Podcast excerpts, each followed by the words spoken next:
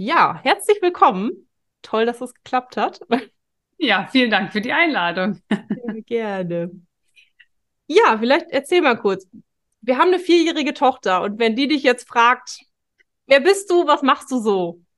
Was würdest du antworten?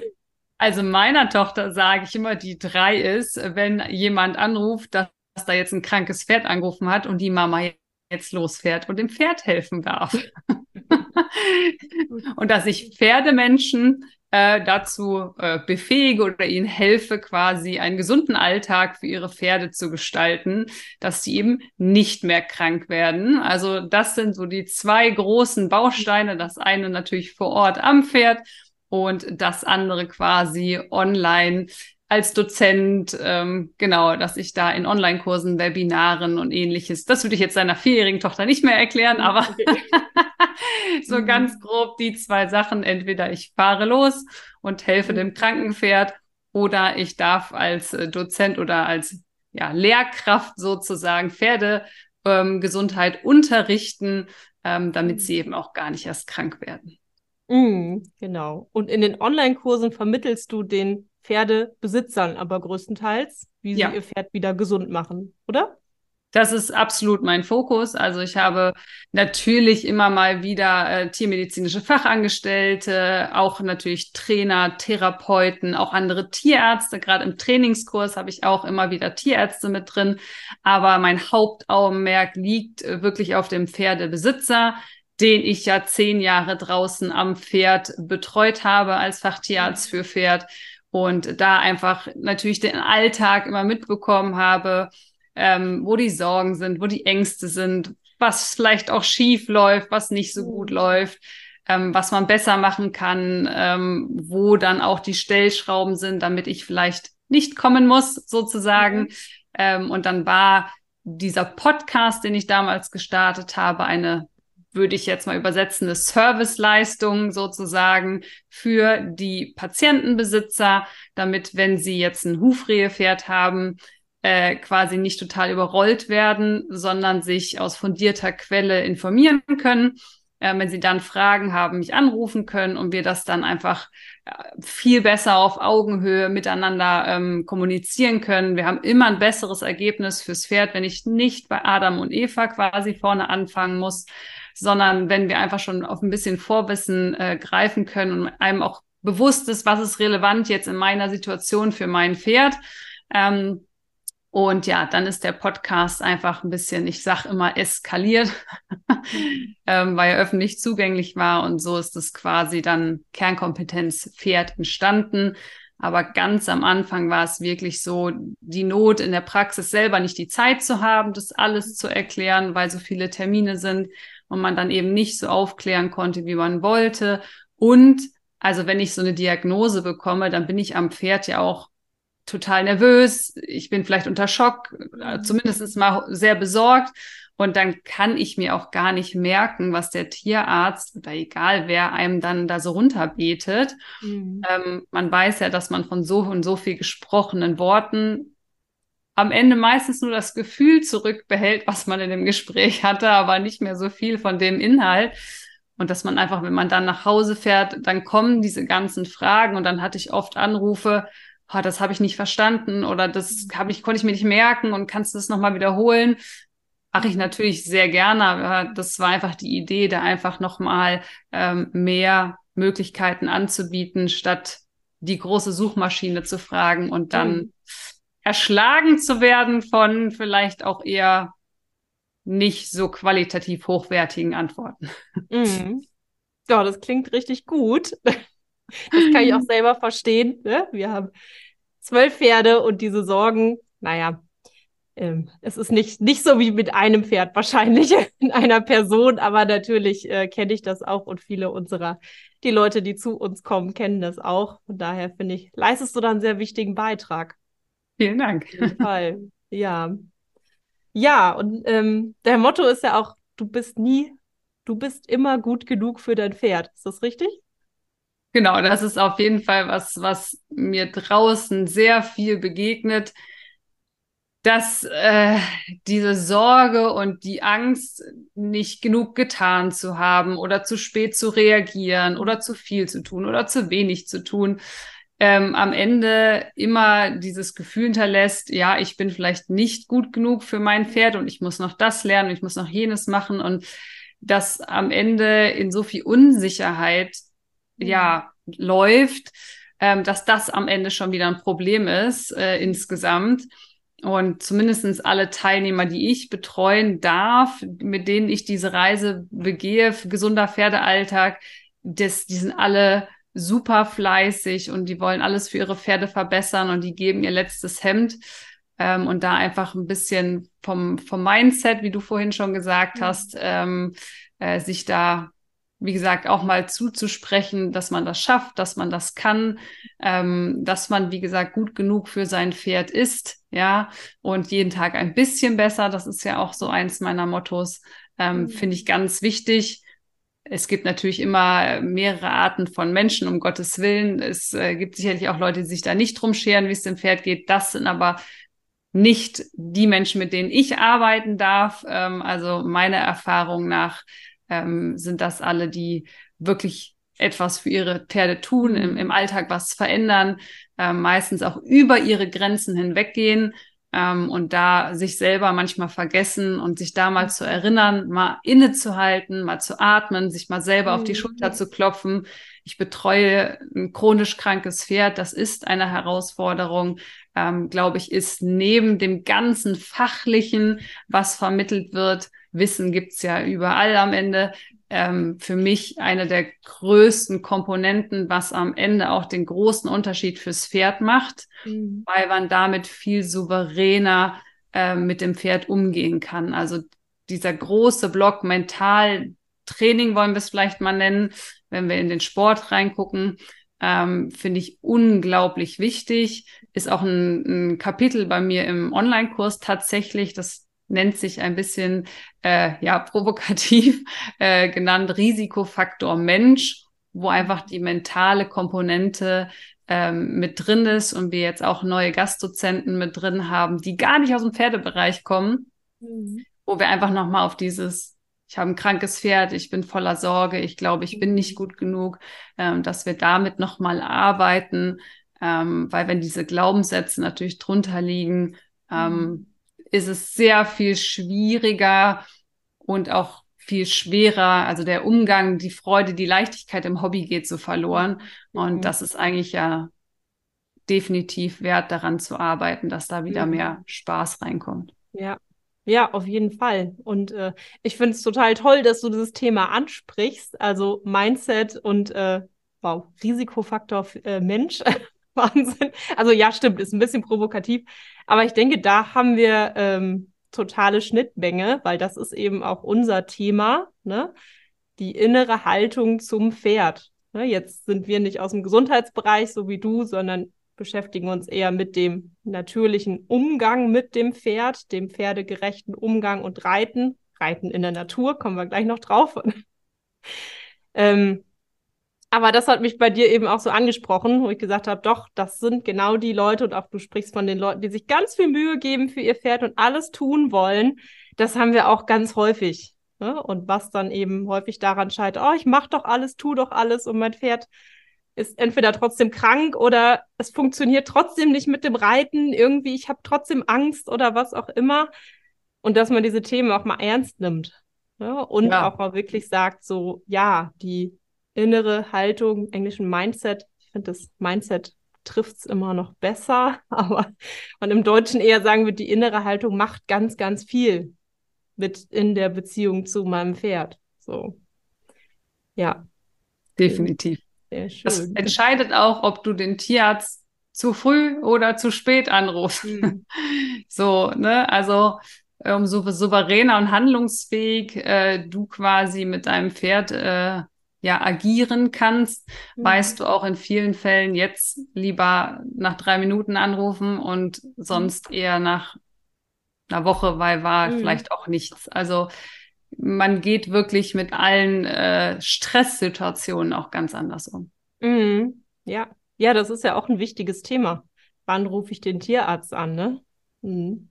Also dein Tipp wäre einfach, dass du selber, je souveräner du bist, je mehr Wissen du hast, desto bessere Entscheidungen kannst du treffen. Oder wie würdest du das formulieren? Das ist auf jeden Fall ein Block. Natürlich, mhm. umso mehr fundiertes Fachwissen und vor allen Dingen Fähigkeiten man sich angeeignet hat. Mhm. Ja, also in meinen Kursen sage ich immer, ist es mir tot wichtig, dass nicht nur konsumiert wird. Es gibt in jedem Vortrag, in jeder Präsentation, in jedem Kurs immer eine Aufgabe für zu Hause, also immer das tun, worüber wir gesprochen haben. Das ist immer die erste Stufe.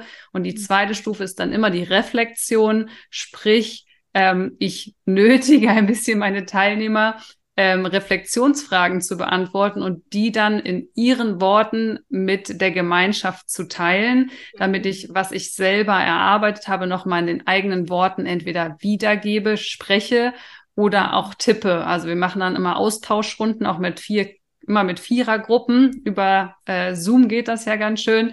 Und dann bekommen die immer Reflexionsfragen, dass sie quasi wirklich nicht nur Frontalunterricht genießen, mhm sondern dann den Schritt weitergehen, es wirklich händisch tun, weil diese Fähigkeiten eben auch so wichtig sind.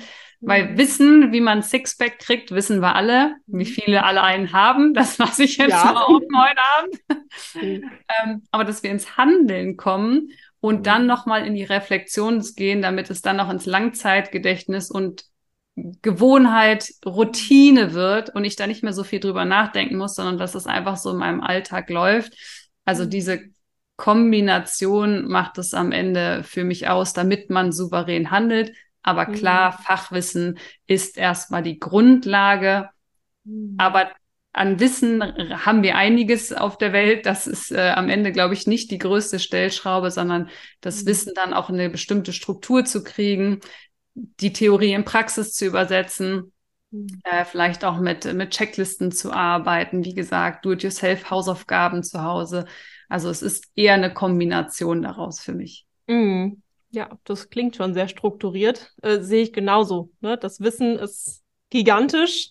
Mm. Und man neigt dazu, also auch viele der Leute, die zu uns kommen oder auch unsere Videos schauen, sagen auch, oh, ich muss ja noch so viel Wissen aneignen und oh Gott, oh Gott, wie schaffe ich denn das? Ja, aber wie du schon sagst, ist sehr schön. Das ist nicht die Hauptstellschraube. Genau. Ja. ja. Ja, spannend. Jetzt wollen wir aber vielleicht doch mal ein bisschen in dieses Thema äh, Reiten in der Natur reingehen. Das ist ja, also ne, wir haben ja die zwei Themen natürlich. Das Größte und was auch immer mehr wird, ist das Mindset, der Umgang mit dem Pferd. Wie gehe ich bestimmte Dinge an? Aber das andere ist wirklich Reiten in der Natur. Und ähm, wir als Wanderreiter, die ja nur mit den Pferden ins Gelände gehen, die ja immer auf der Vorhand rumlatschen, ich übertreibe jetzt ein bisschen, ne? Werden ja oftmals noch so ein bisschen belächelt, ne? Was wir denn da machen. Äh, ist das denn wirklich gesund für dein Pferd? Und der häufigste also wir persönlich kriegen diesen Vorwurf jetzt nicht, aber natürlich viele Leute, die eben überwiegend im Gelände reiten. Du musst dein Pferd doch gymnastizieren, das ist doch nicht gesund, nur im, ich sage jetzt mal in Anführungsstrichen, nur im Gelände zu reiten. Und äh, ja, ich meine, du bist ja Expertin für Gesundheit und für Training. Was, was sagst du denn dazu? Ist das okay? Ist das gesund fürs Pferd im Gelände zu reiten? Meine Lieblingsantwort ist ja immer, kommt darauf an. Wenn ich mein Pferd, wir nehmen mal drei Beispiele aus der Praxis, äh, sechs Tage die Woche auf der Wiese stehen habe und einen Tag in der Woche mit Gepäck sechs Stunden durchs Gelände reite, nee, das geht natürlich nicht. Das ist mhm. faktisch ungesund. Ja, ähm, wenn ich mein Pferd zweimal die Woche eine halbe Stunde Schritt ins Gelände reite, sonst aber nichts mit ihm tue, sehe ich es immer noch kritisch, muss ich gestehen. Mhm. Ähm, aber prinzipiell ist das Reiten im Gelände natürlich erstmal gesund, weil es ist an der frischen Luft. Meistens wird es in der Gruppe gemacht. Also habe ich natürlich den Herdenverband mit dabei. Ich habe unterschiedliche Untergründe, sprich Propriozeptionstraining, wenn wir das mit reinnehmen. Wir gehen viel geradeaus, was natürlich die natürliche Bewegung vom Pferd ist, ist geradeaus, Schritt, gesenkter Kopf, 15, 20 Kilometer am Tag auf Futtersuche. Das ist ja das, wo wir herkommen. Von daher ähm, wäre das natürlich von den Bewegungsmustern ähm, natürlicher, als wenn wir jetzt rückwärts, seitwärts äh, springen oder ähnliches. Ähm, natürlich muss da wieder die Hand gehoben werden, weil per se sind es ja keine Tragetiere, sondern Lauftiere. Und wenn ich natürlich mich als Reiter oben drauf setze plus Gepäck, muss das Pferd vorher im Training vorbereitet werden, damit es das überhaupt kann. Ähm, von daher draufsetzen und ins Gelände gehen per se kann gesund, kann aber eben auch ungesund sein, je nachdem, wie ich es halt aufbaue. Ob ich jetzt mein Training in der Reithalle oder im Gelände mache, ist mir persönlich ein bisschen Bums. Du kannst auf einem Rasenplatz oder auf einem Stoppelfeld oder ähnliches oder einem Wanderreitweg oder ne, Wanderweg ähm, natürlich dein Training genauso absolvieren wie auf einem geraden Hufschlag ähm, in der Bahn. Ich denke, die Kombination aus beiden, sobald ich mich draufsetze, ist das Ideal, um das Pferd vorzubereiten, äh, das dann ab, äh, zu absolvieren. Ähm, aber klar, in der Reithalle staubig, ne, schlechter Boden, kein, keine Abwechslung und so. Ähm, das ist natürlich nicht ideal, aber da kann ich natürlich auch gegen wirken. Von daher ist es für mich immer so ein bisschen Disziplin unabhängig, muss ich gestehen. Ähm, Gerade wenn ich die Trainingskursler äh, mir anschaue, die fahren Kutsche, die machen Western, die machen Dressur, Wanderreiten, Distanzreiten, die arbeiten das Pferd nur vom Boden, weil es vielleicht krank ist oder auch schon alt ist, äh, oder sie selber körperlich nicht in der Lage sind, mehr zu reiten.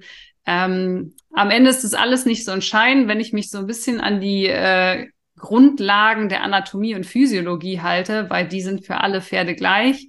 Mhm. Und wenn ich so das System dahinter verstanden habe, wie Gewebe sich anpasst, wie Training funktioniert, kann ich schon sehr viel tun, damit das Pferd gesund erhalten wird. Ich meine, Training ist ja dafür da, das Pferd gesund zu halten und nicht den Selbstzweck dienend im Prinzip, um die Distanz oder die Disziplin, die ich mir ausgesucht habe, auszuführen.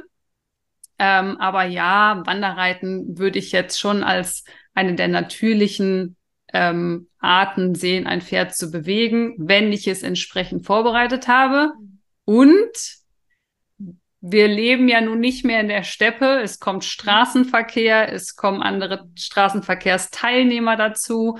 Ähm, je nachdem, wo ich Wanderreiten gehe, wenn ich jetzt mit meinem Pferd auflade und wohin fahre. Ich wohne jetzt im flachen Münsterland und fahre dann ins Bergige und ich soll plötzlich klettern und durch Wasser gehen. Ähm, da gibt sicherlich viele Faktoren, wo man das Pferd äh, darauf vorbereiten darf. Ähm, und gerade wenn ich mehrtägige Touren mache mit viel Gepäck, auch das darf vorbereitet werden aus meiner Sicht. Mm, klar, das, das klingt auf jeden Fall logisch. ähm, ja, kannst du vielleicht so ein paar Grundparameter nennen? Also ab welchem Alter, du sprachst eben schon, wie sich Gewebe anpasst und so, sagt, ab welchem Alter sind Wanderritte prinzipiell okay? Kommt auch hier wieder darauf an, wann du mit deinem Pferd startest. Also ähm, sagen wir, wir nehmen jetzt ein dreijähriges Pferd, das ist eher so, würde ich sagen, jetzt der Klassiker, drei, vierjährig. Ähm, dann setze ich natürlich voraus, dass das Pferd kontinuierlich, regelmäßig, systematisch und mit Plan trainiert wird. Dazwischen mhm. nicht der Sattel sechs Wochen weg ist, du drei Wochen im Urlaub, dann kommt noch ein Hufgeschwür. Ne, dann sehen ja die Trainingszeiten schon wieder ganz anders aus. Dann habe ich Frost, dann kann ich im Winter vielleicht nicht trainieren. Von daher ist es so eine individuelle Geschichte. Mhm. Aber wenn es ideal läuft und ich habe mein Pferd äh, in der körperlichen Vorbereitung gehabt für die Belastung, habe dann Grundlagenausdauer trainiert, ähm, ein, zwei Jahre, dann sind die auf jeden Fall vom Gewebe stabil. Das ist so das, was man für Faszien, ähm, Knochen, ähm, alles ansetzt. Ähm, was man sehr schnell trainieren kann, ist Muskulatur. Das ist ja so ein mhm. bisschen die Krux, dass man dann schnell Muskeltraining macht, weil dann sehen die Pferde so fertig aus, mhm. aber das Gewebe darunter ist eben nicht angepasst.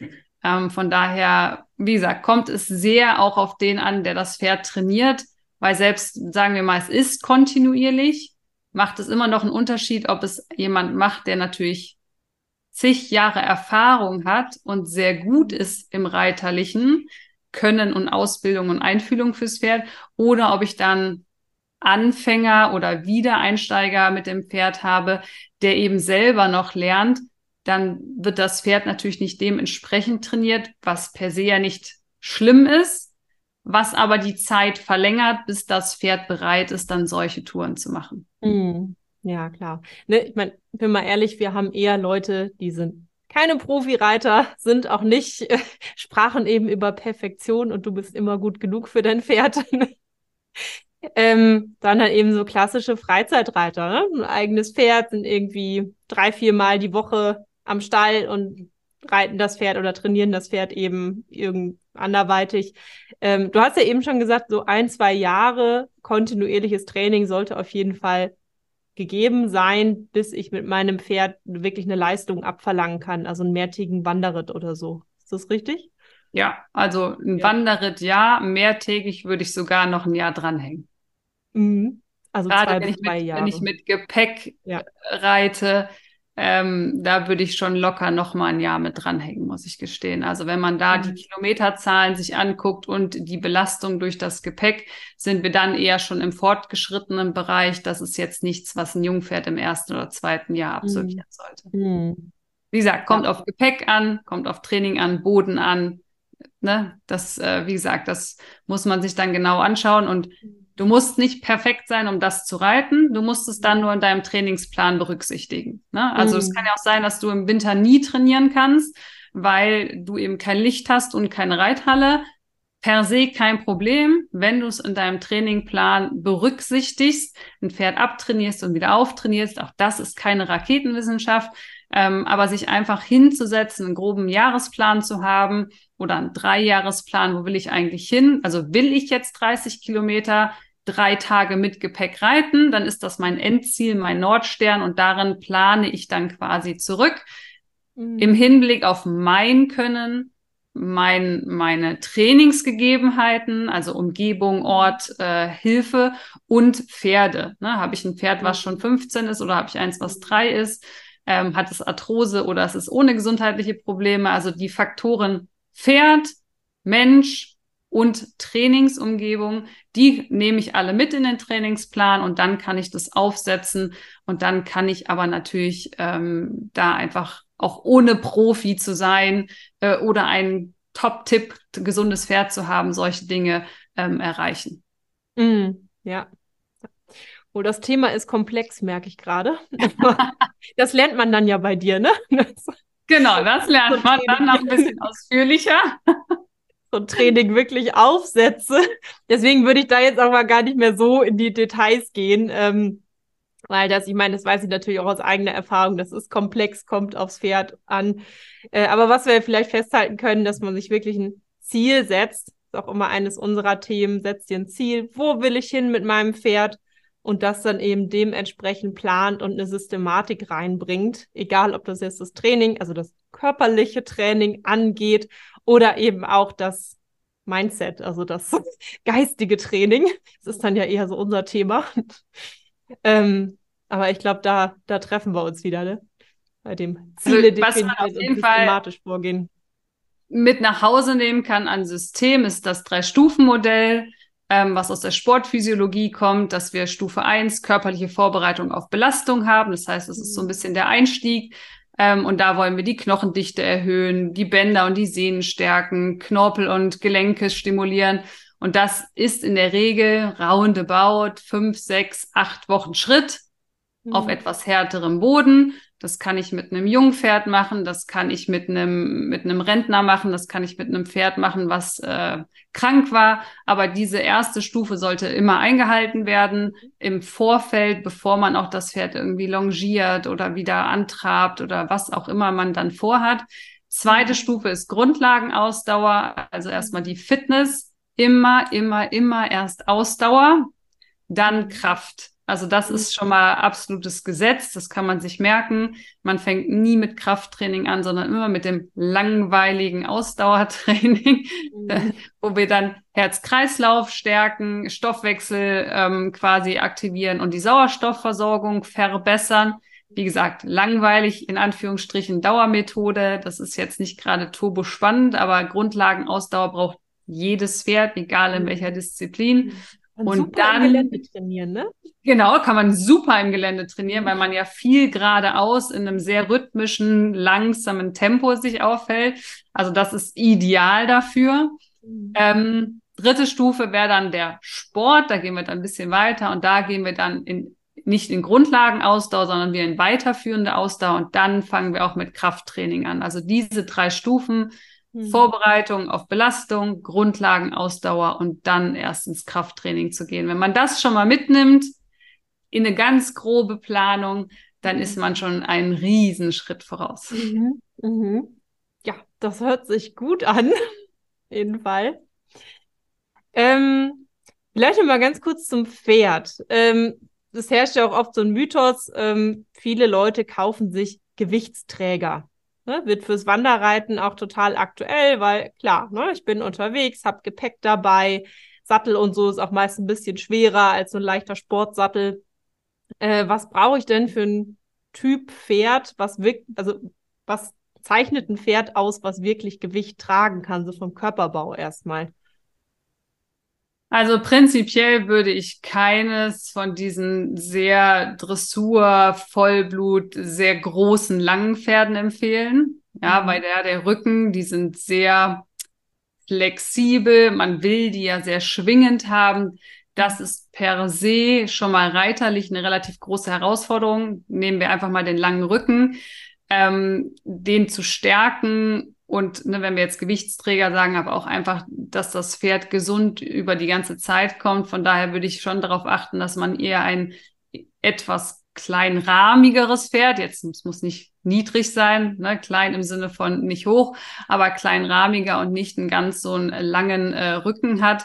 Ähm, auch gerade wenn wir beim Schritt äh, darauf achten, dass es eben nicht sich selber überholt, indem es vier ähm, Hufe übertritt schon im Schritt nach mhm. hinten. Ja ähm, das geht schon eh sehr, sehr nach vorne. Das ist relativ schwierig zu handeln. Das heißt nicht, dass die kein, gar kein Gewicht tragen können, um Gottes Willen. Auch da gibt's ja Unterschiede. Dann hängt es von der Rasse ab. Es gibt Rassen, die haben einfach die Möglichkeit, viel mehr zu tragen. Schauen wir die Shetties an, aber die sind natürlich deswegen nicht per se geeignet, um auf Wanderritte zu gehen mit äh, Gepäck, sage ich jetzt mal. Ähm, grundsätzlich sollte das Pferd selber kein Übergewicht mitbringen ja, oder auch nicht äh, bekommen. Ja, weil es geht ja darum, dass das Pferd, es gibt so Zahlen, auch das sind natürlich statistische Werte, ähm, dass das Pferd so 15 Prozent seines eigenen Gewichtes und dabei ist das Idealgewicht gemeint, nur tragen kann. Ähm, und man hat Studien gezeigt, dass wenn wir 20 Prozent mehr draufsetzen, dass das Pferd anfängt, Taktfehler zu machen, bis in eine Lahmheit zu gehen und man nimmt die schwereren Reiter oder das Gepäck runter, nimmt dann leichtere Reiter, dann verschwindet dieser Taktfehler wieder ähm, und die Pferde werden wieder taktrein. Und wenn wir das natürlich über einen langfristigen Zeit haben, haben wir da natürlich einen sehr hohen Verschleiß. Deswegen glaube ich, ist es auch das körperliche Gewicht, die Fettdepots und Trainingszustand im gleichen dann ähm, auch ausschlaggebend, dass das Pferd in der Lage ist, Gewicht zu tragen, weil nochmal, es ist ja kein Tragetier, sondern ein Lauftier. Das heißt, ich muss es natürlich dementsprechend äh, reiterlich ähm, vorbereiten, dass es das halten kann. Dann kann ich aber natürlich, wenn ich das korrekt angehe und das Pferd jetzt nicht massive Exterieur-Ausschläge hat, ähm, auch wieder alles erreiten. Da kommt natürlich wieder der Faktor dazu, wie bist du auch quasi im Übergewicht und wie bist du sportlich drauf? Ich sage ja auch immer, Pferdegesundheit fängt bei dir an, mhm. ähm, weil natürlich macht es auch einen Unterschied, selbst wenn ich eine schlanke Person habe, die reiterlich kein Körpergefühl hat oder da noch Schwierigkeiten hat, ist das fürs Pferd, für den Rücken natürlich deutlich anstrengender, als wenn ich einen sehr ausbalancierten äh, Reiter habe. Von daher auch das Ne, es ist eben nie das eine Detail, es ist ja immer ein Gesamtkonzept, was wir uns mhm. angucken. Ist es das mhm. Gewicht des Pferdes? Ist es das Gewicht von dem Reiter, das Können vom Pferd mhm. und vom Reiter natürlich auch?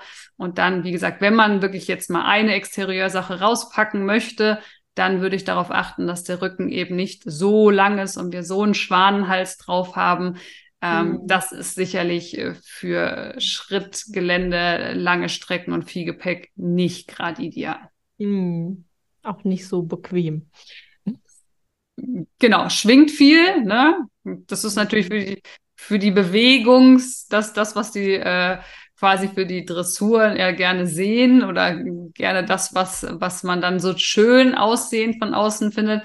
Aber das setzt eben sehr spezielles Training und sehr viel Können und Geschick auch beim Reiter voraus. Also mhm. man ist, muss ja auch immer noch nachgeritten werden. Die Frage ist, brauchen wir solche Pferde in der Pferdewelt? Das steht mal auf einem anderen Blatt. Das wollen wir heute Abend nicht bewerten. Ähm, aber für die Bedienung mhm. ist es anders sicherlich einfacher. Mhm. Ja, das kann ich bestätigen. Hab dazu auch eine Meinung. Also wir beim Geländereiten brauchen solche Pferde nicht. Sondern wir reiten selten im Mitteltrab durch den Wald wahrscheinlich. Äh, fast. nee, nee, nee. Wir haben äh, fünf Freiberger, Haflinger, ja, der, das, die haben das Problem alle nicht. Nee, nee, nee. Die haben einen prima Gang, gemütlich zu sitzen, sind auch breit ähm, und sind vor allen Dingen auch klar im Kopf. Das merken wir immer wieder, dass doch viele Pferde, die eher viel in der Halle gehen, für die Halle gezüchtet sind, für den Sport gezüchtet sind, nicht so gute Verlasspferde. Natürlich kann man auch das alles trainieren, gar keine Frage. Ne? Ist ja auch unser Thema. Aber dennoch so ein soliden Grund. Häufig eine Frage der Haltung tatsächlich. Ja. Von der Weil, artgerechten Haltung meinst du? Ja, mhm. also ich kenne inzwischen sehr oder ich durfte sehr viele Ställe betreuen, die umgebaut haben von Box mhm. auf äh, Offenstall. Und was das an Charakterveränderung, der Charakter verändert sich ja nicht, aber du weißt, was ich meine, so, ne? An Veränderung, Verhaltensveränderung, wenn wir es so an Verhaltensveränderung von den Pferden, Pferde, die sich nicht haben führen lassen, die sich nicht haben anfassen lassen, auch wenn ich als Tierarzt mhm. gekommen bin, völlig amok gelaufen sind. Mhm. Und dann stehen die in einer artgerechten Haltung und die sind wie ausgewechselt. Dann werden sie noch entsprechend trainiert, dass man wirklich auf den Zettel guckt, einen Plan hat und plötzlich beißen die nicht mehr, die stehen ruhig am Putzanbinder, du kannst die überall dran vorbeiführen. Mhm. Wir haben einen Stall gehabt, da stand eine Herde komplett draußen und eine andere noch in den Boxen. Mhm. Und wenn die im Winter beide in der Reithalle waren, hast du die eine wie so kleine HB-Männchen durch die Gegend hüpfen sehen, weil, ne, nur eine mhm. Stunde oder zwei Stunden Bewegung am Tag und die, die draußen waren, sind halt egal bei welchem Wetter durch die Gegend äh, gemütlich sinniert, sage ich jetzt mal. Mhm. Ähm, von daher, das ist tatsächlich oft eine Frage der artgerechten Haltung. Mhm.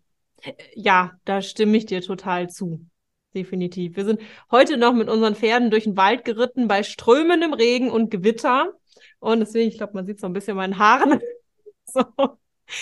Aber unsere Pferde, die, die, machen halt nichts. Die stehen das ganze Jahr draußen und auch oftmals auf Wiesen, die halt sehr natürlich sind. Ne? Wir sind in der Eifel. Das heißt, da geht's hoch runter und die suchen sich zwischen den Büschen ihr Futter oftmals.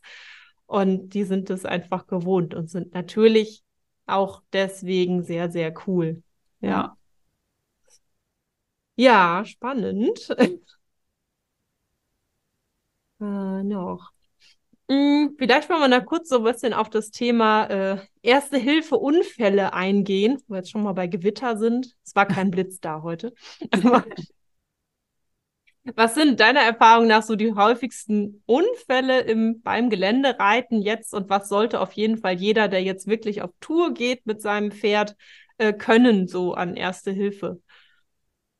Also das häufigste sind einfach Verletzungen, ne? Also äh, Stürze, Pferd hat sich erschrocken, ist dann im Graben gelandet, ne? Das wäre so Worst Case. Autounfälle leider auch, ne? Also wenn wir jetzt über Fälle sprechen, wo ich auch dazu gerufen werde, ähm, aber natürlich auch kleinere Verletzungen wie einen Stock irgendwie blöd reingetreten oder sowas. Ähm, Nageltritte, also im Huf, dass sich irgendwas eingetreten worden ist, weil halt dann irgendwo was rumlag, eine Scherbe oder so, was da halt nicht hingehörte. Ähm, selten mal auch Vergiftungen, weil am Wegrand irgendwas mitschnabuliert wird, was halt nicht schnabuliert hätte werden sollen, so ungefähr.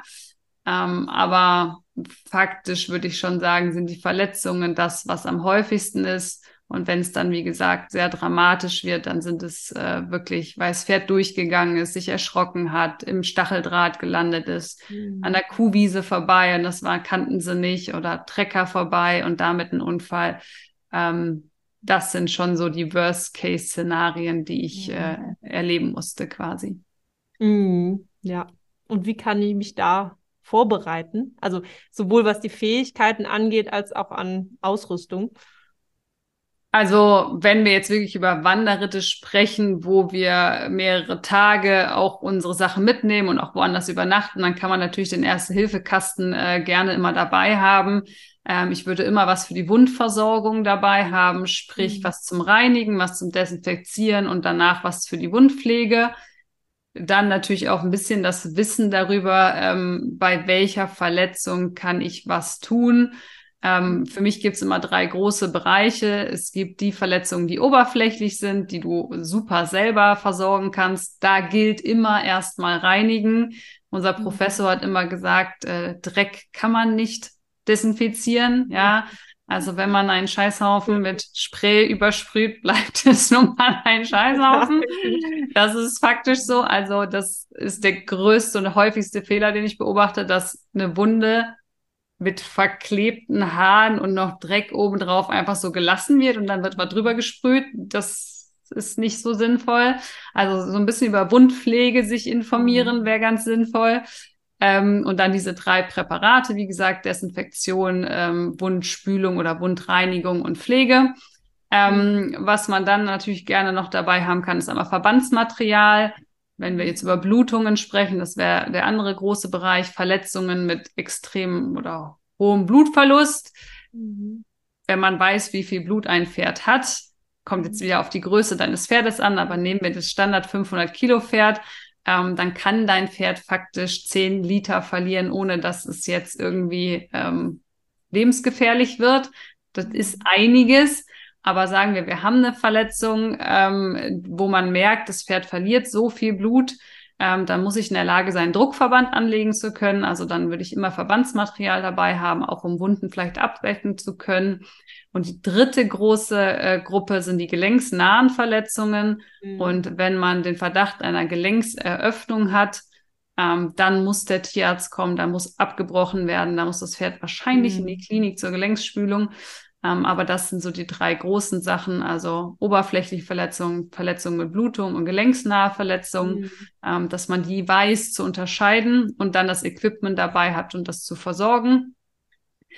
Ich bin immer noch ein großer Fan von einem Fieberthermometer und einer Horche, also einem Stethoskop. Mhm. Äh, Fieber kann man einfach jeden Tag messen und gerade wenn man jetzt unterwegs ist, das Pferd hat ja auch viel Keimeinfluss von Gegenden, was es nicht gewöhnt ist. Mhm. Ähm, von daher, ähm, per se muss, ist das jetzt nichts Schlimmes, aber kann natürlich dazu führen, dass das Pferd Fieber entwickelt. Das sollte ich natürlich am Morgen wissen und nicht erst den Tag über reiten und mir dann denken, hui, irgendwie ist der so lurig mhm. heute und dann misst man mal. Ähm, also ich finde, wenn ein Pferd in der Fremde ist, egal Turnier, Wanderreiten, Urlaub, sollte man einmal am Tag Fieber messen, immer zur gleichen Uhrzeit, mhm. ähm, dass man einfach das Frühwarnsystem nutzt, ein messbares, was es gibt, dass wenn ich mein Pferd in der Fremde mit anderen Keimen in Berührung kommt, dass ich das einfach auf dem Schirm habe. Das Pferd hat ja auch mhm. per se ein bisschen Stress, wenn es woanders ist. Es ist ein Gewohnheitstier und Herdentier und wenn ich es da natürlich rausnehme, ähm, der Stress senkt ein bisschen das Immunsystem. Auch das alles nicht schlimm, aber wenn man es auf dem Schirm hat, kann man da natürlich eingreifen.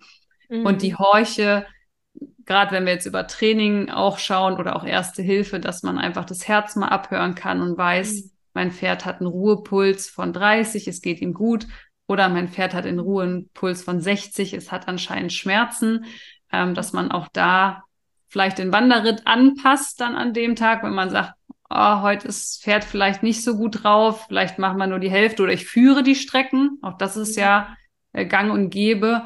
Ähm, ne, bin ich auch ein großer Fan von, auch in der Halle übrigens, bei Jungpferden, absteigen, mhm. führen, wieder aufsteigen, für mhm. die Entlastung quasi. Ähm, also Horche, Fieberthermometer, Wundversorgung und Verbandsmaterial. Mhm. Dann ist man aus meiner Sicht erstmal ganz gut ähm, versorgt, mhm. sage ich jetzt mal. Ja, Aber das ist auf jeden Fall ein guter Tipp, also mit dem Fieberthermometer und auch der Horche, weil das kann ja jeder selber einfach messen. Ne? Genau. Das gibt dem Bauchgefühl nochmal mhm. eine messbare objektive Komponente dazu. Und dann ist man einfach viel sicherer in seinen Entscheidungen an mhm. seinem Pferd, was jetzt zu tun ist. Mhm. Ja. Ne? Und jedes Pferd ist auch anders von der Temperatur. Ja. Ich weiß, wir haben mal so Listen erstellt und dann mal so zehn Tage jeden Tag äh, Temperatur ja. gemessen. Das war bei jedem Pferd so ein bisschen anders auch. Mhm. Ne? Aber es war sehr interessant, einfach zu sehen. Natürlich auch beim Ruhepuls sieht man, wie gut das Pferd trainiert ist. Ne? Ja. Und beim Fieberthermometer eben auch, ja, wie ist die in ganz individuelle Temperatur? Ja, das, das ist auch mal sehr spannend, einfach als Vergleichsparameter zu haben, wenn das Pferd tatsächlich mal krank ist. Ja. Ja, also meine hat immer 37,0 mhm. und wir hatten mal Druse im Stall und bei 38,0 ist ja eigentlich kein Fieber. Für meinen ist das aber ein Grad mehr, als er normal hat habe ich ihn natürlich sofort rausgezogen. Also bei plus ein Grad Unterschied nach oben oder unten, da mhm. müssen schon alle Alarmglocken klingeln, mhm. auch wenn die Statistik was anderes sagt. Äh, von mhm. daher ist es, ne, ich sage immer, du bist einzigartig, dein Pferd ist einzigartig. Und mhm. zusammen seid ihr ein Unikat. Von daher lohnt es sich, die Werte deines Pferdes zu kennen und mhm. eben nicht die statistischen äh, Bereiche. Ne? Also mhm. da ist man viel sicherer, wenn man seine eigenen Werte hat. Auf jeden Fall. Und du bist ja auch eigentlich sicherer als der Tierarzt, der dann kommt. Ne? Ja. Vielleicht, wenn du irgendwo auf dem Wanderritt unterwegs bist und was ist, dann kommt ein fremder Tierarzt. Und ja, der hat ja nur seine Vergleichswerte, kennt dein Pferd nicht. Und dann bist du ja viel, dann bist du ja im Vorteil, Definitiv. wenn du ja. auch messbare Werte vorzeigen kannst. Er wird vielleicht ein bisschen komisch gucken. Das ist zumindest das, was mir zurückgespiegelt wird von meinen Teilnehmern. Ja. Aber ja, du mhm. bist auf jeden Fall besser aufgestellt, weil er kann ja den individuellen Wert deines Pferdes nicht wissen. Er wird natürlich anhand seiner klinischen Untersuchung noch ein paar mehr Faktoren mit reinnehmen und dann seinen Befund machen.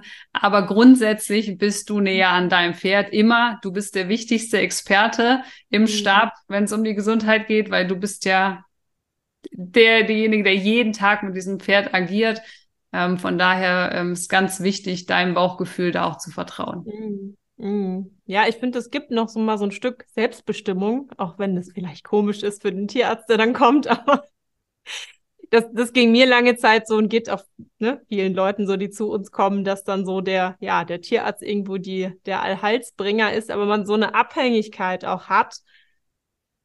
Und äh, ich denke immer, die, die Wahrheit liegt in der Mitte, dass du selber eben Wissen, Fähigkeiten hast, wo wir am Anfang drüber sprachen und dann eben den Tierarzt wirklich als Experten natürlich ranziehst und Untersuchungen kann man nicht selber machen, das ist ganz klar. So. Aber so ein Stück irgendwo selbst, Selbstbestimmung, Selbstverantwortung, nenne ich es jetzt am besten, äh, dass ja. man auch wirklich weiß, ich, ich kenne mein Pferd und ich fühle mich da souverän. Ja. Ich nenne es immer das Dramadreieck, in dem wir nicht agieren wollen. Also der Tierarzt ist weder der Held noch der Täter noch das Opfer, okay. sondern wir, wir steigen aus diesem Dreieck aus. Also es ist ja immer mhm. die, die Beziehung zueinander, sondern mhm. wir wollen da aussteigen und eigenverantwortlich genau handeln. Und wenn ich da mhm. aus dem Dramadreieck aussteige und ähm, das eben auch einschätzen kann, kann man auch anders zusammenarbeiten. Aber nein, der Tierarzt ist nie der Heldbringer, aber auch nie der Täter und auch nicht das Opfer. so schöne Bilder, das gefällt mir. Da arbeiten wir aber noch dran. okay, okay. Ja, trotzdem, ich habe sofort ein Bild im Kopf, also es ist gut. Ja, cool. Ja. Dann würde ich sagen, das ist erstmal okay so. Wir hatten, glaube ich, noch viel mehr Themen, über die man noch ganz tief einsteigen kann. Aber ja, du hast gesagt, Wanderreiten ist gesund fürs Pferd, ne? Also können ja, wir also weitermachen.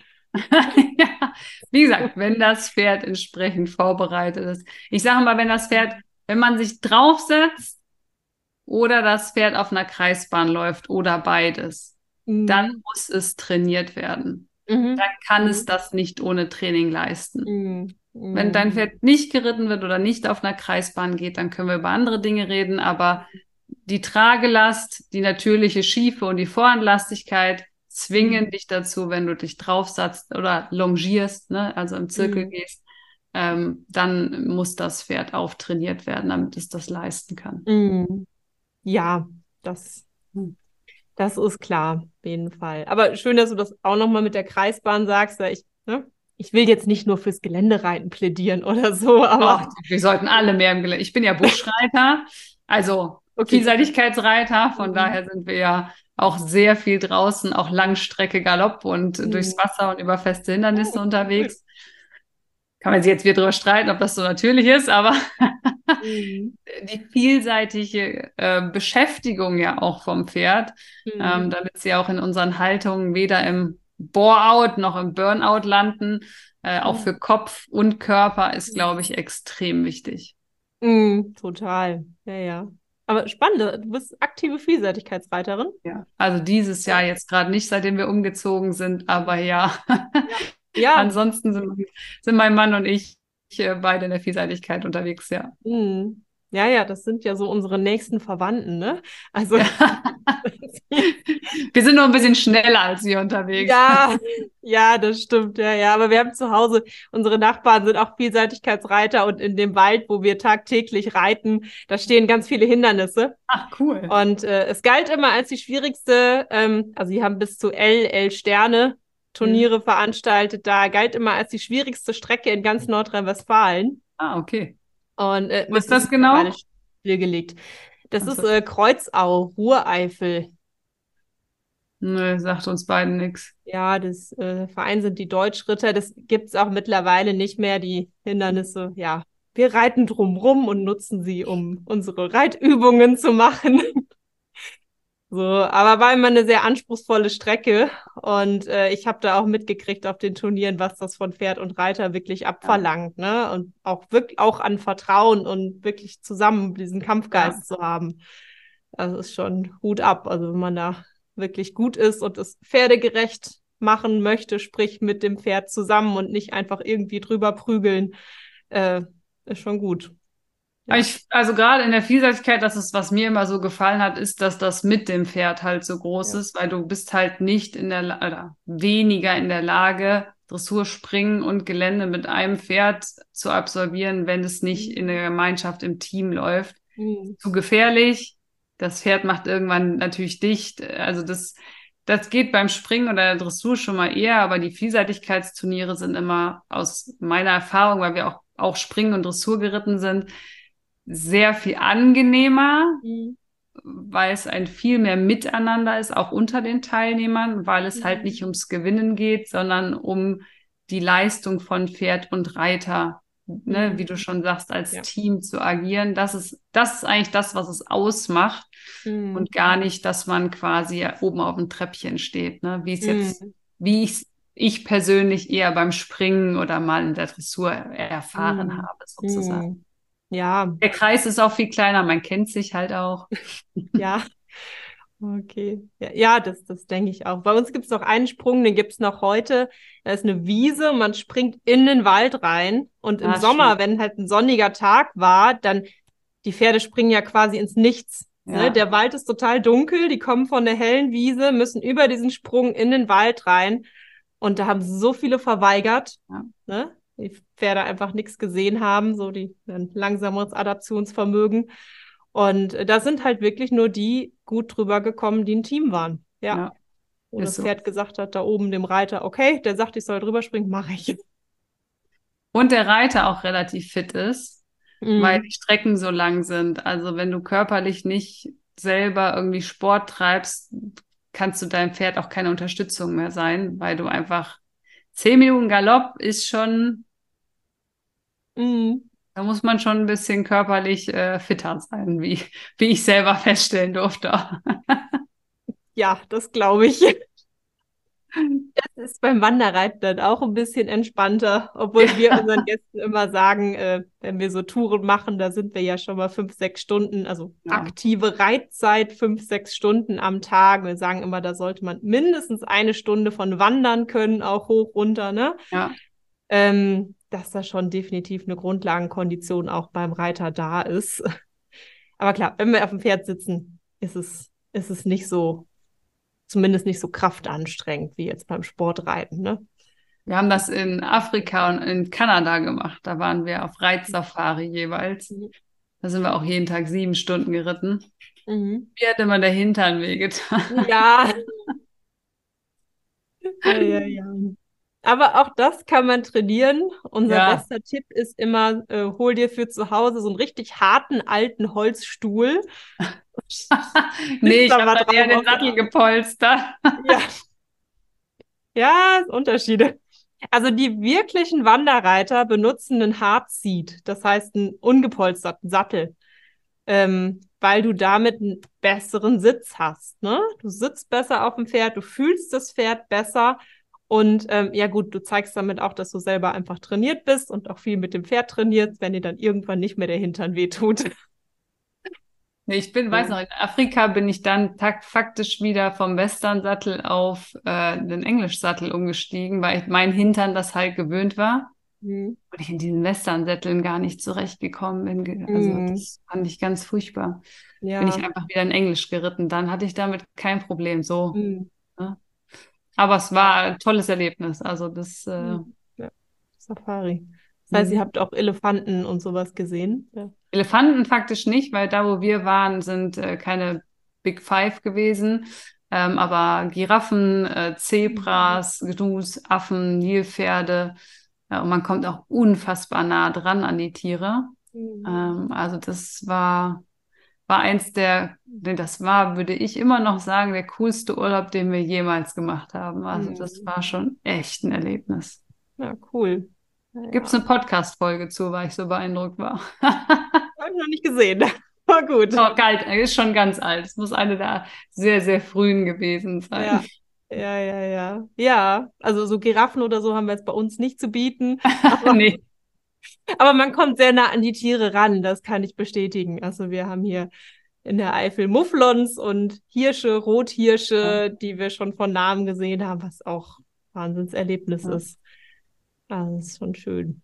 Ja, ja. Und mit den Westernsatteln, das haben wir natürlich auch oft. Also ich persönlich hätte wahrscheinlich das gegenteilige Problem, wenn ich jetzt auf dem Englischsattel reiten Ja. müsste. Oh Gott. Aber natürlich viele Gäste, die zu uns kommen, der Westernsattel ist einfach breiter. Das macht vor allen Dingen was im Oberschenkel. Ja. Und viele fühlen erstmal, oh, mein Bein ist irgendwie verloren. Ähm, letzten Endes ist es eine Trainings- und Gewöhnungssache. ja. Das, äh, ja, ja. Hat einfach eine breitere Auflagefläche, deswegen nutzen wir nur Westernsättel. Sind jetzt keine Westernreiter in dem Sinne, dass wir eine Ja. Westernreitlehre irgendwie verfolgen. Aber sie haben einfach eine breite Auflagefläche, man kann Gepäck dran machen und äh, deswegen sind, sind unsere Pferde damit ausgestattet. Ich weiß noch, in Kanada habe ich den kaum hochbekommen. Der hat 35 Kilo gewogen, dieser Sattel mit Gepäck. Okay. Und ich stand da und wollte das auf so mal diesen Quarter hochweben. Mhm. Ich habe diesen Sattel nicht auf dieses Pferd bekommen, also keine Chance. Ich habe Mhm. 35 Kilo, um Gottes Willen. Ist, okay, das hat sich geändert. Also wir haben Rieser-Sättel, alles Maß angefertigte Sättel und die sind mittlerweile leichter. Leichter, ne? Ja, das ist Ja. auch schon wieder ein paar Jahre her, aber und wie gesagt, war in Kanada am letzten Outback und die haben ihre Pferde da ja wirklich zur Arbeit genutzt, weil da gibt's ja keine Wege im Prinzip. Und die Mhm. ganzen Rinder äh, getrieben und wieder eingefangen und so, das haben die tatsächlich alles mit, äh, mit Pferden gemacht. Da Mhm. durften wir halt einfach mit. Mhm. Aber das war, uh, das, Kühe können ganz schön schnell galoppieren, haben wir gelernt. Mhm, mhm, ja, das weiß ich. Äh, ja. Machen jetzt keine, treiben keine Kühe, aber man kommt schon mal an Kühen vorbei. Und äh, Ja. wenn, wenn Kühe sich erschrecken, das Ja, ist das- schlimmer als Pferde. Ja, das ist schlimm. Vor allen Dingen, wenn die dann, da- die laufen auch durch irgendein Gebüsch durch und dann galoppieren diese Pferde dahinter. Und die haben zu uns gesagt, wir sollen die Hand so auf den, auf den Helm legen. Und wir haben uns so Mhm. gedacht, was soll das? Bis das Pferd dann mit uns auch durch die Gebüsche galoppiert ist und du dein Gesicht geschützt hast vor den ganzen Stöcken und du nur noch Oh so no. vorne den Knauf und die Hand auf dem Kopf hattest und das Pferd hat alles alleine gemacht und hat diese Kühe wieder eingefangen und du hast nur versucht, oben zu bleiben. Oh no, oh no. Also kann ich sehr empfehlen. Ist ein Erlebnis. Hört sich nach Abenteuer extrem an. Mhm. Ja, nee, nee, nee. Wir sagen immer einen Hauch von Abenteuer, damit man nicht einschläft im Sattel. Aber also nicht sowas.